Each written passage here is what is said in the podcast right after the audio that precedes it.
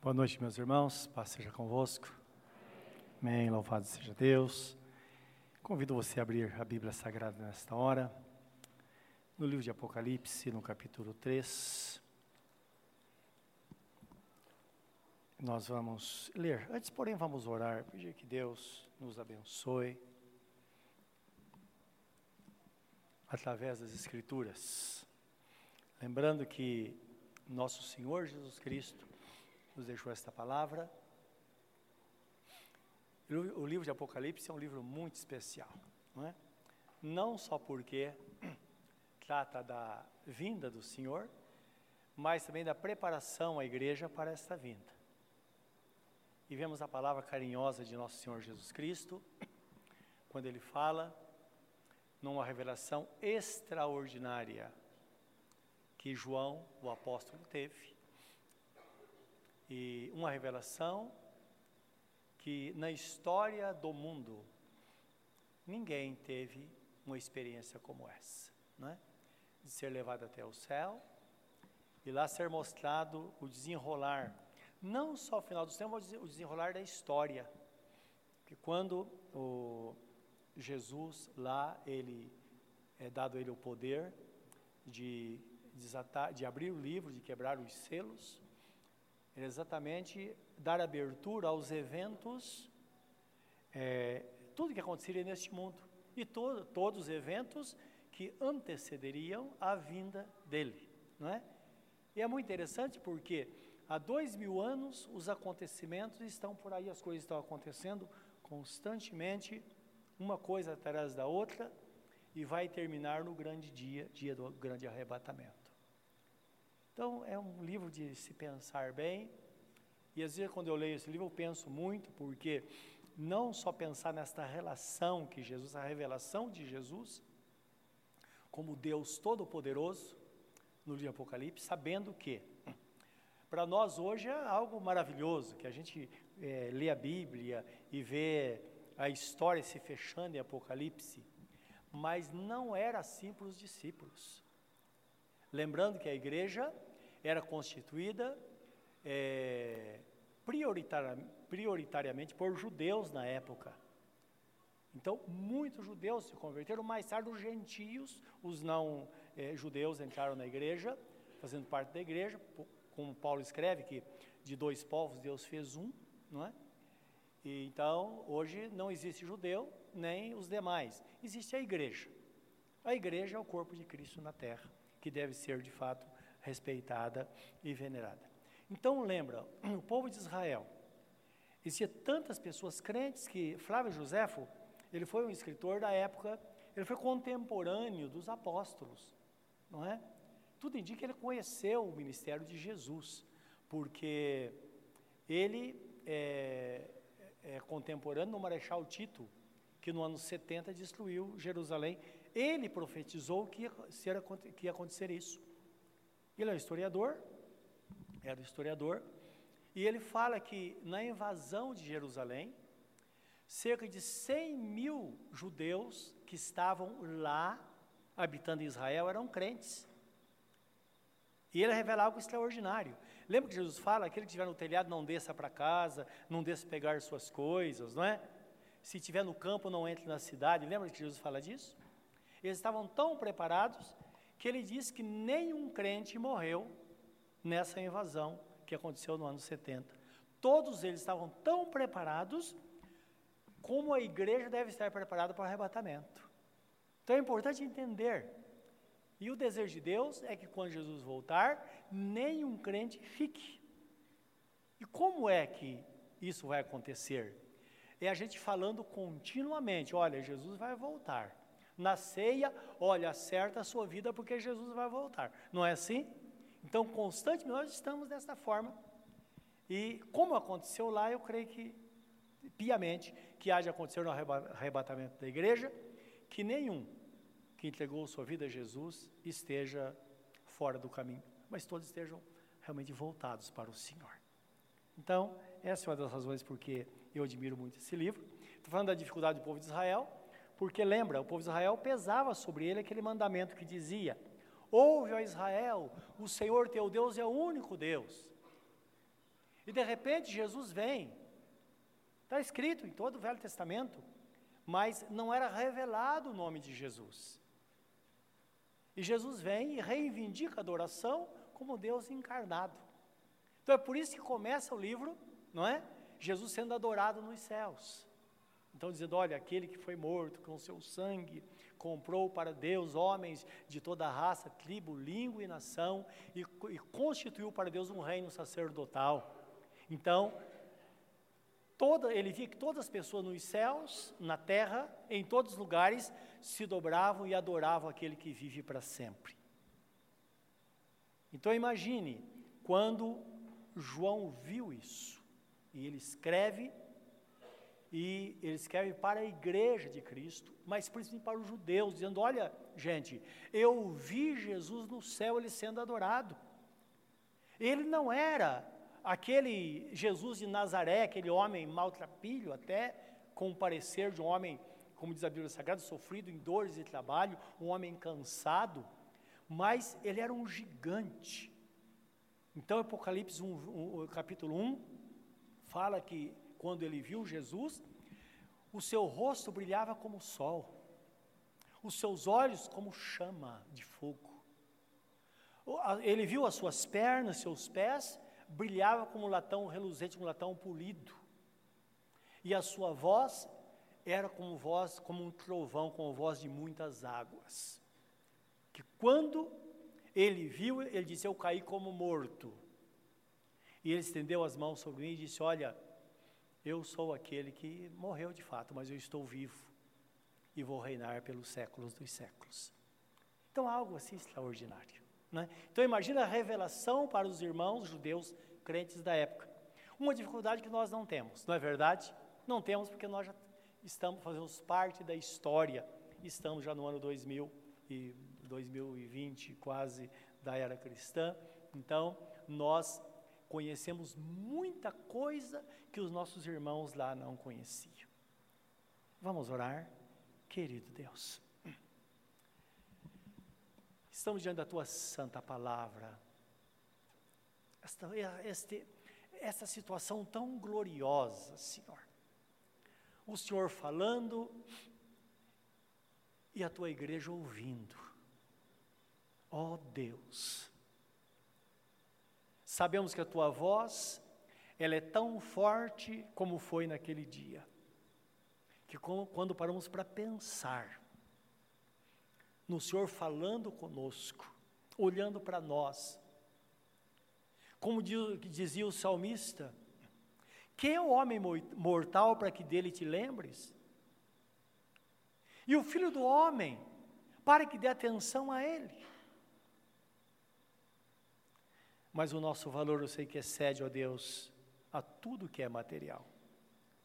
O Senhor diz que uma alma vale mais que o mundo inteiro.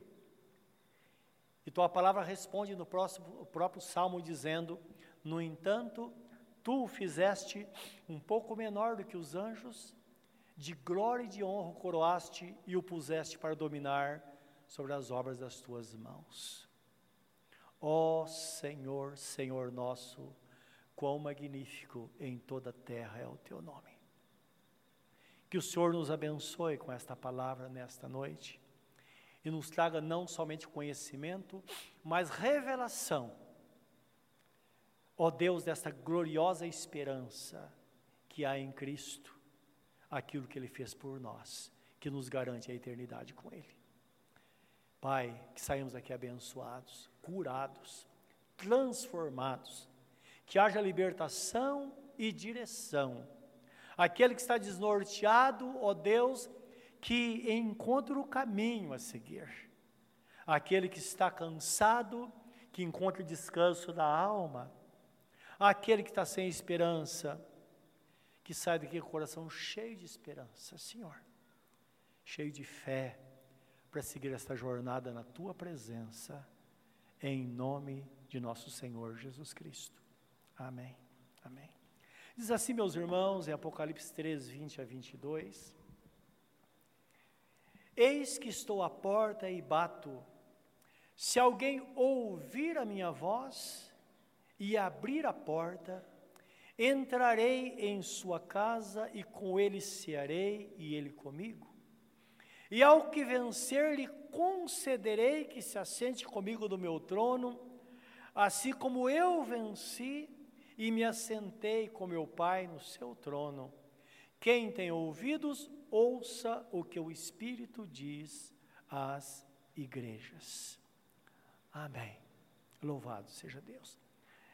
Esta palavra é parte, nós sabemos, da carta escrita, ditada por Jesus e enviada aqui à igreja de Laodiceia. Uma igreja que de fato tinha tudo, ou de tudo, muito rica. Não, não lhe faltava nada. Mas todas essas coisas faziam com que Jesus não pudesse participar da vida daqueles irmãos. Quer dizer, em todos os projetos, Jesus acabava ficando, acabava ficando de fora. Então, ele lança essa palavra dizendo: Olha, eu preciso entrar. E é interessante, meus irmãos, que Jesus aqui, ele usa, ele lança mão, na verdade, de um hábito humano, não é? Que é bater a porta. Quando se bate a porta? Geralmente nós batemos a porta quando estamos em necessidade, e o que pode ser aí um hábito saudável. Nada mais justo do que quando, quando estamos necessitados, nós batemos a porta e pedir ajuda, procurar socorro. Mas é, nós vemos que isso, Jesus, ele, ele usa esse, esse lado da humanidade na sua vida aqui na terra, não é? Tanto é que ele faz um apelo lá em Mateus 7, 7, quando ele diz assim, Pedi e dar-se-vos-á, buscai e achareis, e batei e abrir-se-vos-á. Então ele promete, quando alguém bater, ele vai abrir, não é? Porque aquele que pede recebe, ao que busca encontra, e ao que bate lhe será aberto. Isso é tão real e tão justo que ele diz assim, prossegue o texto dizendo: Qual pai que se o filho pedir pão lhe daria uh, uma uma pedra. Ou se pedisse peixe, lhe daria uma serpente. Ele conclui no versículo 11: Ora, se vós que sois maus, sabeis dar boas coisas aos vossos filhos, quanto mais o Pai Celestial dará aquilo que necessitais. Isso está em Mateus capítulo 7, do versículo 7 a 11. Essa mesma palavra é citada, citada no livro de, de Lucas, o evangelista escreve da seguinte, seguinte forma: ele fecha o texto dizendo assim: Ora, se vós que sois maus, sabeis dar boas coisas aos vossos filhos, quanto mais o Pai Celestial vos dará o Espírito Santo quando necessitais. Então, primeiro Jesus fala do sustento, aqui agora ele fala de poder, de capacidade, da unção. A Bíblia Sagrada fala que a unção despedaça todo o jugo, não é? Então, ele nos chama e nós vamos a ele. E quando vamos a ele, ele supre as nossas necessidades, mas também nos dá poder para prosseguirmos. Não é verdade? Porque nunca vamos ficar sempre nessa dependência. Nós vamos ter sabedoria de Deus para que possamos seguir na vontade dele e ter então nossas necessidades supridas. Ora, o que isso significa para nós?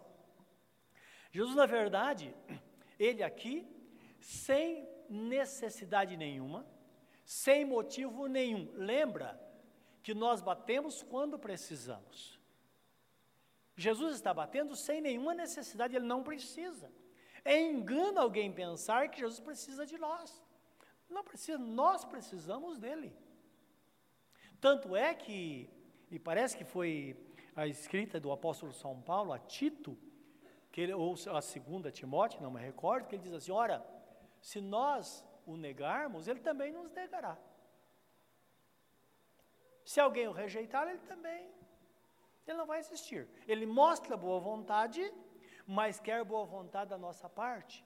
Lembre que o anjo Gabriel, o anjo, não o Gabriel, no nascimento de Jesus, diz que os anjos cantavam, apareceu no céu uma, uma, uma multidão de anjos e eles cantavam dizendo: Glória a Deus nas maiores alturas, paz na terra e boa vontade para com os homens. Então, quando Jesus bate, Ele quer que haja boa vontade em nós, como há boa vontade nele, porque nós sabemos que o fato dele bater a porta de um coração é simplesmente motivado pelo seu amor com que ele nos amou.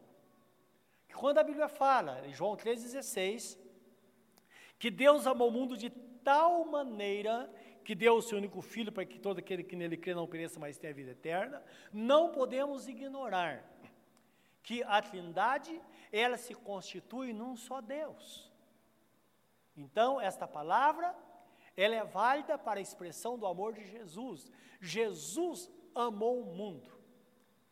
Jesus nos amou, nos ama individualmente, de tal maneira que ele às vezes insiste para que o aceitemos como nosso único e suficiente Salvador. Muitas vezes ele insiste conosco, ele não quer sair de nós, ele quer nos conduzir. Por isso que o apóstolo escreve dizendo: ainda que sejamos infiéis, ele contudo permanece fiel, porque ele não pode negar-se a si mesmo. Então é bom entender que, mesmo que o homem seja infiel, a palavra escrita permanece fiel, Jesus permanece fiel. Por isso, quando nós nos enquadramos na vontade de Deus, imediatamente o resultado vem, a resposta vem, porque já está tudo determinado. Ele deu a palavra, e se ele deu a palavra, certamente a sua misericórdia vai se manifestar na nossa vida. E meus irmãos, é assim: Jesus se compadece de nós. Ele se compadece. Mateus 14, 14 tem uma palavra que diz assim, que aqui o, o, o apóstolo está, ele está é, é, discorrendo sobre o ministério de Jesus, os acontecimentos, não é? Que todos estão no Evangelho. Então diz que Jesus saindo, ele viu uma grande multidão, e possuído de íntima compaixão para com ela, ele curou os seus enfermos. Então é interessante. Se Jesus toca em nós para suprir nossa necessidade, se Ele toca em nós para nos curar, é porque Ele tem compaixão, Ele nos ama, e nos ama intimamente, diz a palavra de Deus. E às vezes nós não entendemos isso.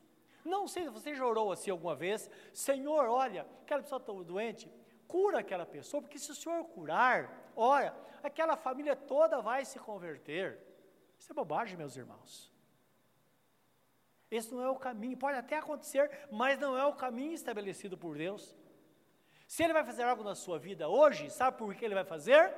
Só porque Ele te ama. Só por isso. E nós preocupamos, preocupamos tanto com isso. Lembra quando Ele curava as pessoas, o que Ele dizia? não conta nada para ninguém. Lembra disso? Sempre ele fazia isso. Não conta nada para ninguém. Isso para que não se crie expectativa falsa, que as pessoas correm a Jesus simplesmente para ver o que vai acontecer. Não, ele chama pessoas para que de fato tenham um compromisso com ele. E essas pessoas são alcançadas pela misericórdia. Ah, mas se uma pessoa ela não quer, não tem nada com nada, ela não, não tem conhecimento de Deus, e a primeira vez que ela vem à igreja, ela é curada pelo Senhor. Por que, que ela é curada pelo Senhor? Ora, porque o Senhor a ama. É o amor dele que fez isso. Ele faz isso mesmo. Lembra que está escrito o que o profeta fala? É Jesus falando através do profeta, dizendo eu fui encontrado por aquele que não procurava por mim. Então, de vez em quando acontece do Senhor alcançar alguém sem que ela busque. Ora, como ele mesmo disse, né? Acaso é mal aos teus olhos eu ser bom? Ele faz isso. Não é verdade? E às vezes a pessoa está lá, está pensando em nada, ela é alcançada por Deus. Mas devemos entender que aquele que busca, ele busca também motivado por uma ação do Espírito Santo, porque Jesus Cristo disse: O Espírito Santo eu vou enviar o Consolador, e o Consolador, ele vai convencer o mundo do pecado, da justiça e do juízo. Do pecado, porque não crê em mim. Então, indicando que o Espírito Santo convence a pessoa, ela é tocada por Deus. Por isso que Jesus diz no, nos evangelhos, ele diz assim: ninguém pode vir a mim se não for trazido pelo Pai. Ninguém. Então, se ninguém, ninguém.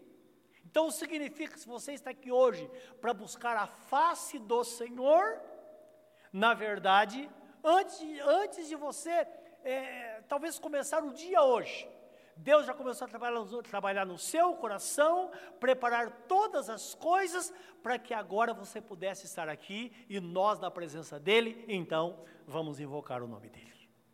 Não é maravilhoso isso?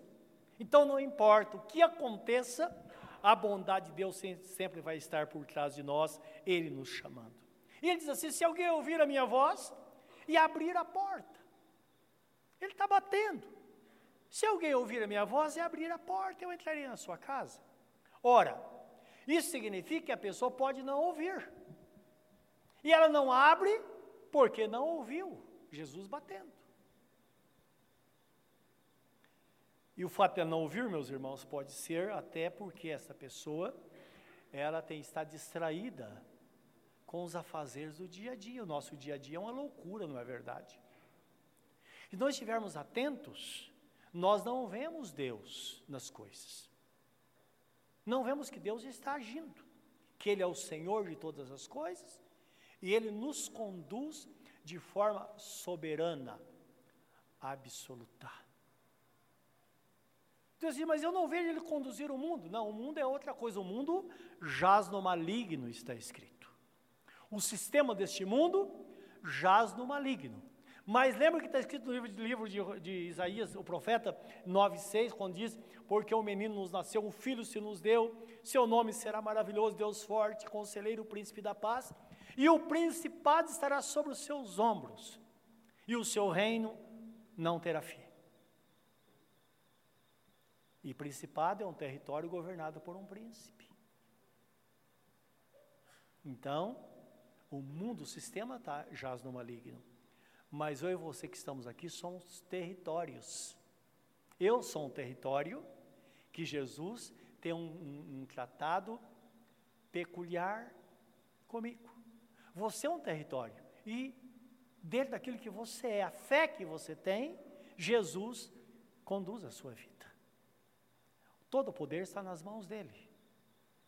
Então, existe esse movimento, segundo a medida da fé que ele repartiu com cada um, dentro desta medida de fé, é que Deus está conduzindo cada um de nós, bastão somente nós estarmos atentos. E nós sabemos que a distração, meus irmãos, faz com que a pessoa às vezes fique muito ocupada com tantas coisas, e a ocupação nem sempre é saudável. Nem sempre é saudável. E pode ser, às vezes, que nós estejamos muito ocupados, não é? Com coisas que dizem respeito ao reino de Deus. Tanta coisa.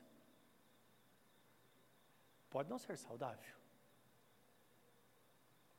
O que Deus quer, na verdade, que não importa o que façamos, mas temos um tempo na presença dEle. Imagine só você e Deus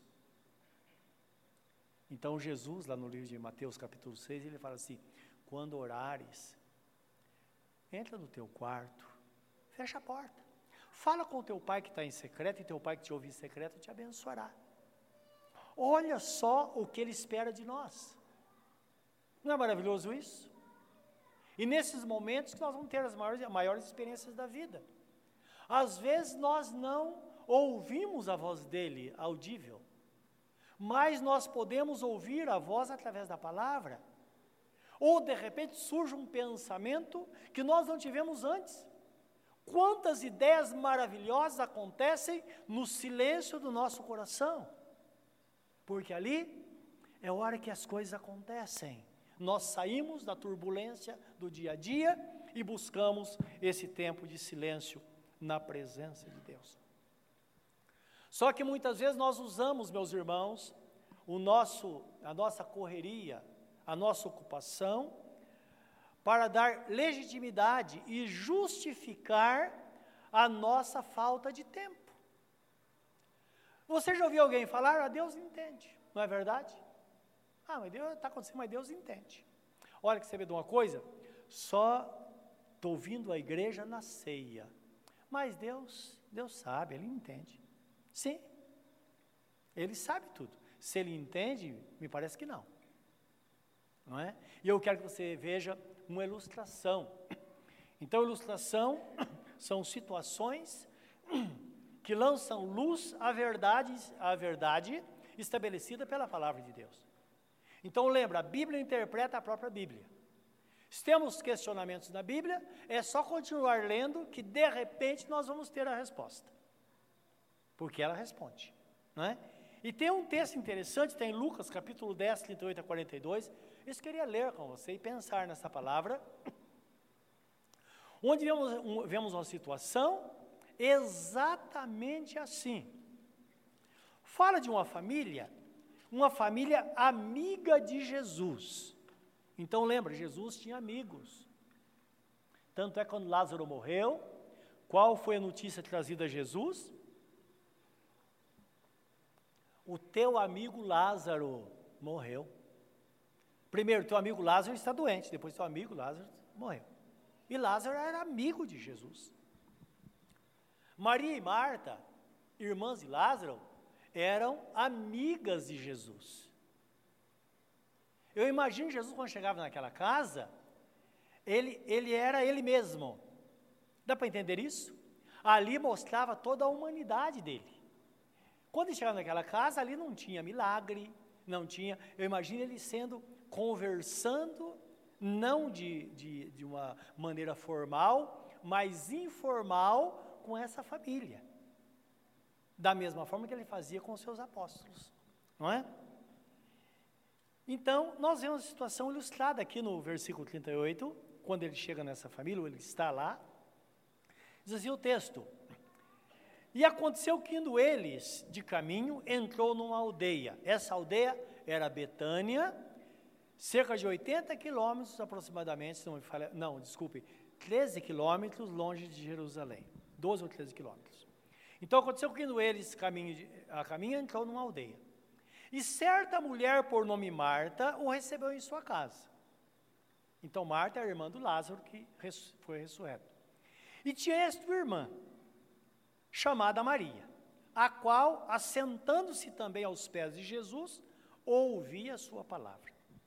Marta, porém, andava distraída e, e em muitos serviços. E aproximando-se de Jesus, disse: Senhor, não te importas que minha irmã me deixe servir só? Disse-lhe Jesus: Pois, dize-lhe, pois, que me ajude. E respondendo Jesus, disse-lhe: Marta, Marta, estás ansiosa e afadigada com muitas coisas, mas uma só é necessária, e Maria escolheu a boa parte, a qual não lhe será tirada. Não há palavra aplicável na nossa vida? Às vezes tem alguém, chega na sua casa, às vezes um servo de Deus, uma serva do Senhor, e está conversando, e você, ao invés de ouvir o que aquela pessoa tem a dizer, você está correndo dando boas-vindas e tentando preparar lá um banquete para essa pessoa. Não é isso. É o que aconteceu com Jesus. Então eles estavam fazendo algo especial para Jesus. Falou: olha, tudo bem, mas não é isso. O caminho não é esse. O momento agora é momento de comunhão, não é? Ora, um, ao invés de fazer comida, serve um cafezinho preto para mim. Imagina Jesus falando isso. Vamos conversar. Tem algo mais importante a ser discorrido aqui do que você se manter nessa correria. Então, meus irmãos, aqui nós vemos os valores do reino. Lembre que sempre nós falamos que existem dois reinos, a Bíblia Sagrada fala dois reinos: o reino dos homens, que é um reino conduzido pelo príncipe da potestade do ar, que é o espírito que age na mente dos filhos da desobediência, de onde nós fomos tirados, para a conversão e o reino da luz.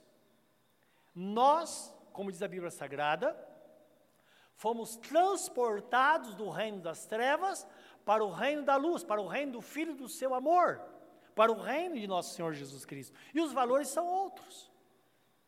E nós somos chamados a atender, de fato, este apelo da pessoa bendita de nosso Senhor Jesus Cristo. E Ele chama. Ele chama. Um dia nós entregamos nossa vida a Jesus porque atendemos ao chamado. Só que Ele continua chamando. Chamando não somente para entrar no reino, mas chamando para conhecer os valores do reino. E o texto fala bem claro, não é? Que Maria, a Bíblia fala que ela se quedou.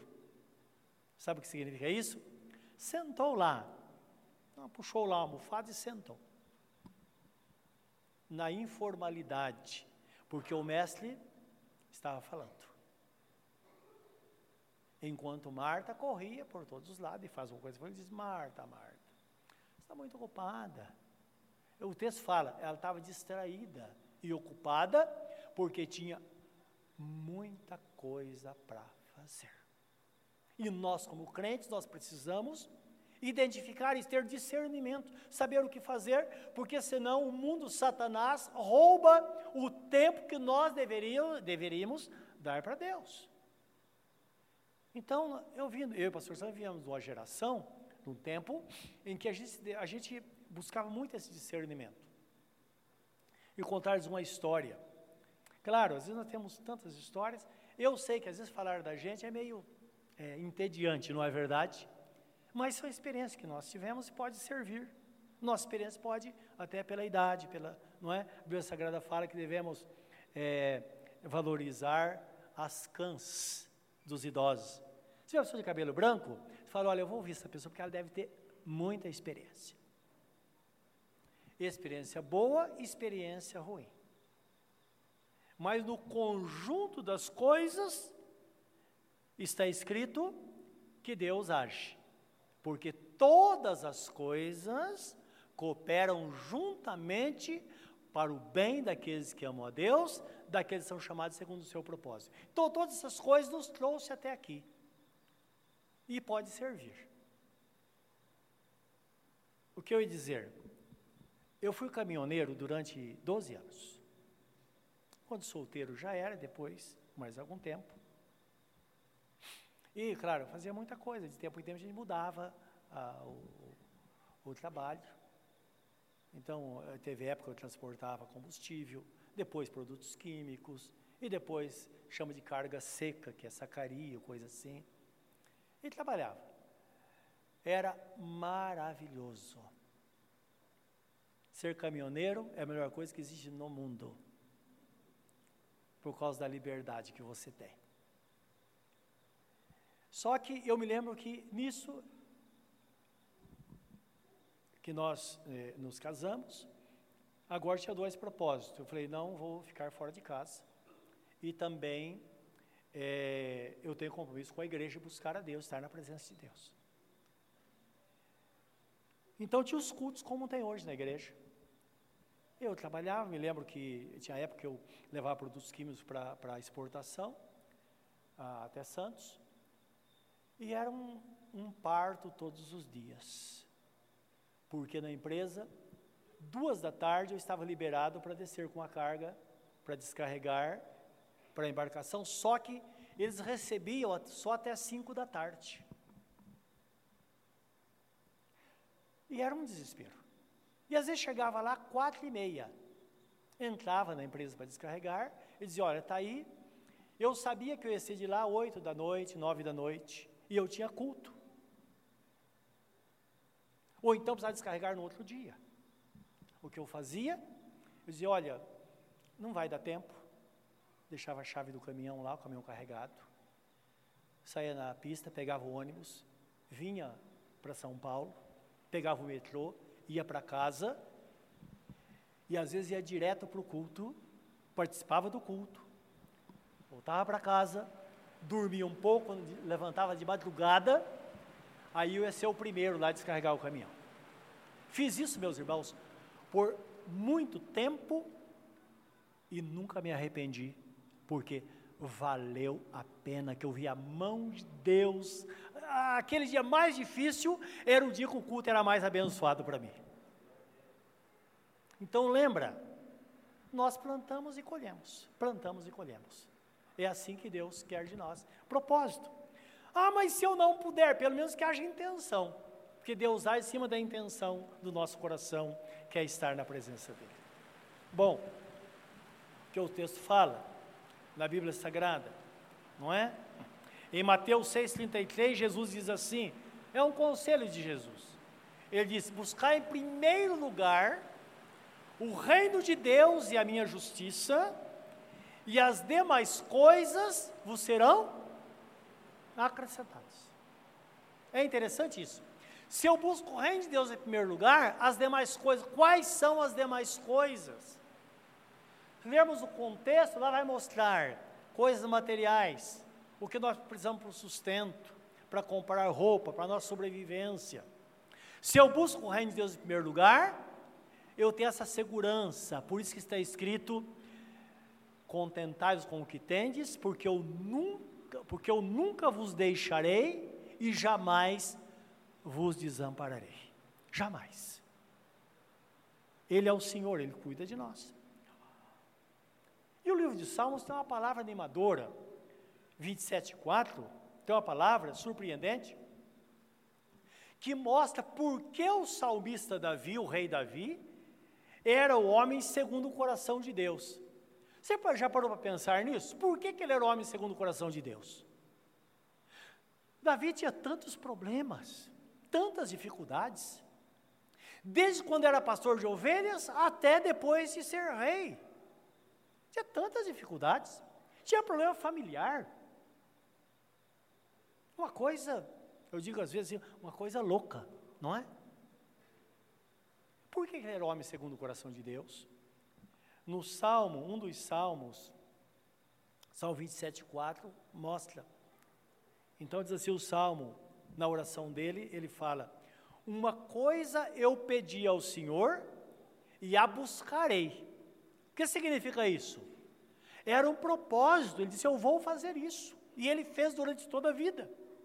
Uma coisa é pedir ao Senhor e a buscarei, que eu possa morar na casa do Senhor, ou estar na casa do Senhor, todos os dias da minha vida. Por quê? O texto completa. Para contemplar a formosura do Senhor e aprender no seu templo. Então era o desejo do coração dele. O desejo de estar na presença de Deus, de ouvir Deus, de buscar uma palavra, de, de ouvir Deus falar, e nós sabemos que esta palavra é o próprio Senhor Jesus falando. É Ele falando conosco. Foi Ele quem, quem ilustrou esse pensamento, esta, esta palavra que estamos falando nesta noite. No versículo 5, é, fala o que isso resulta na vida dele. Ele diz, por quê? Na hora da tribulação, ele vai estar lá para me socorrer. Por quê? Eu estou plantando e vou colher. Então, no Salmo 50, 14, 15, diz assim: Oferece a Deus sacrifício de louvor e cumpre para com o Senhor teu Deus os teus votos, o propósito do seu coração. E Deus diz: Invoca-me na angústia, e eu te responderei, e tu me glorificarás. Isto é, com certeza absoluta, Deus vai nos socorrer na hora da angústia, meus irmãos. Por maior que seja o nosso problema, problema, maior será o nosso testemunho. Porque certamente Deus é fiel. E podemos ter certeza absoluta disso na nossa vida, não é? Isso transcorre na vida de todos aqueles que servem a Deus em toda a história da humanidade. Eis que estou à porta e bato, disse Jesus. Se alguém ouvir a minha voz e abrir a porta, entender que é Ele quem fala conosco, abrir a porta, eu entrarei na sua casa e cearei com Ele e Ele comigo.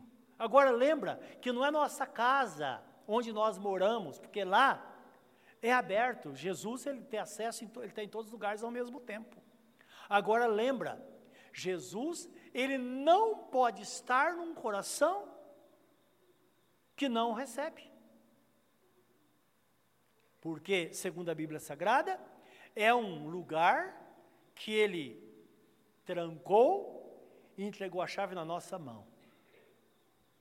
Ele não invade. Ele pode fazer de todas as ele bate, ele, o Espírito Santo convence.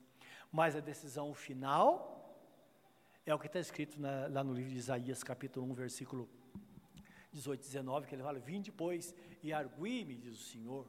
Ainda que seus pecados sejam vermelhos como o carmesim, ou brancos, ou, ou vermelhos como, a, como a, a escarlata ou escarlate, se tornarão brancos como a neve como a lã. No versículo 19 de Isaías, Isaías 1, Deus fala através dele, através dele dizendo: Aquele que quiser e ouvir, comerá o melhor dessa terra. Então, indicando que chega o momento em que o chamado de Jesus, ele se torna, ele se concretiza através da decisão do meu coração. E ele termina dizendo: Ao que vencer, lhe concederei que se assente comigo do meu trono, assim como eu venci e me assentei com meu Pai no seu trono. Quem tem ouvidos para ouvir, ouça o que o Espírito diz à igreja. Ouça esta palavra. Você pode ouvir Jesus batendo a porta do seu coração? E nós sabemos que ele bate em vários aspectos, em várias situações, porque às vezes nós temos Jesus no nosso coração, mas tem algo que nós estamos fazendo sozinhos. Ele diz: Não, eu quero participar disso. Como nós podemos ser de Jesus e ele não participar dos nossos projetos? Como podemos ser dele e nós não darmos ouvidos à voz dele? Nesta noite, ouça a voz do Senhor, coloque a sua necessidade diante do Senhor, como está escrito na Bíblia Sagrada, que se nós confiarmos a Ele os nossos propósitos, eles serão estabelecidos. Coloca diante do Senhor, fala: Senhor, entra nisso comigo. Se o seu propósito estiver de acordo com a vontade do Senhor, ele vai entrar. Se não tiver, deixe esse propósito e busque aquilo que Deus tem de melhor para a sua vida. Busque um caminho melhor. Busque fazer a vontade de Deus, porque certamente a vontade de Deus, ela é boa, perfeita e agradável. Abra o seu coração e deixa, como está escrito, o Rei da Glória entrar porque Ele vai fazer coisas grandes e firmes que nós não sabemos. Curva o seu semblante na presença dEle nesta hora. Pense nesta palavra. Talvez nesta noite você precise tomar algumas decisões em relação à sua vida. Tome-a agora. Talvez você tenha consciência agora que Jesus está batendo há muito tempo. Mas agora você diz: Senhor, eu quero. Senhor, eu preciso. Eu coloco minha vida no teu altar nesta noite. Senhor, eu coloco minha família na tua presença. Talvez você está lutando para mudar uma situação lá em casa e você sabe que não tem jeito. Deixa Deus agir. Deixa Deus fazer. Coloque nas mãos do Senhor. Então você diga, mas esse é o meu jeito. Mas com o nosso jeito, nós às vezes não chegamos a lugar nenhum, meus irmãos. Mas quando nós colocamos a nossa vontade na vontade de Deus, quem sabe hoje não seja necessário você dizer, Senhor, o que eu faço nessa situação? Ele vai mover as coisas para que tudo seja resolvido. Ele é bom e a sua misericórdia dura para sempre. Se nesta noite você não é uma pessoa salva, você nunca entregou sua vida a Jesus, entrega nesta noite. Se você precisa de reconciliação com o Senhor, reconcilie-se com Ele. Ele é o Senhor. Nós dependemos dele, nós somos ovelhas do seu pastoreio. Querido Deus, que a tua grande graça encha o nosso coração nesta noite E esta palavra seja selada em cada coração nesta hora. E cada um sai daqui, ó Deus, convicto de estar com a porta aberta e o Senhor habitando e reinando soberanamente no seu coração. É o nosso pedido nesta hora, no santo nome de Jesus. Amém, Senhor.